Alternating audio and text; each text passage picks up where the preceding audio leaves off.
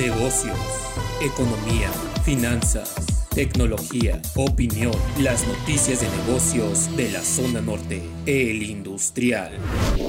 La Organización para la Cooperación y el Desarrollo Económicos prevé un incremento en la economía mundial de 5.7% para el 2021 para México, espera un crecimiento del Producto Interno Bruto de 6.3% este año y de 3.4% durante el 2022.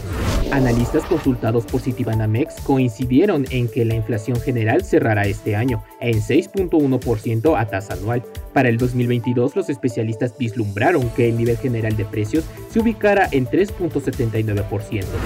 El INEGI reportó que en julio del 2021 se crearon 1.324.296 puestos de trabajo en todo el país, de los cuales el 98.33% son informales y apenas el 1.66% pertenece a la formalidad.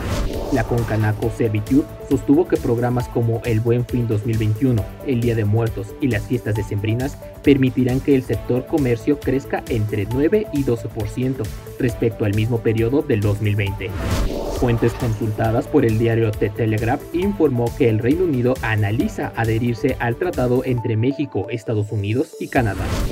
Informe COVID-19. Van 6.037 millones de dosis de vacunas aplicadas en el mundo.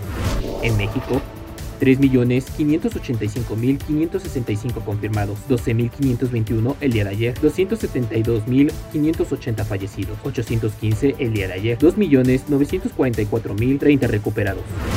Para el industrial, Jonathan Arismendi,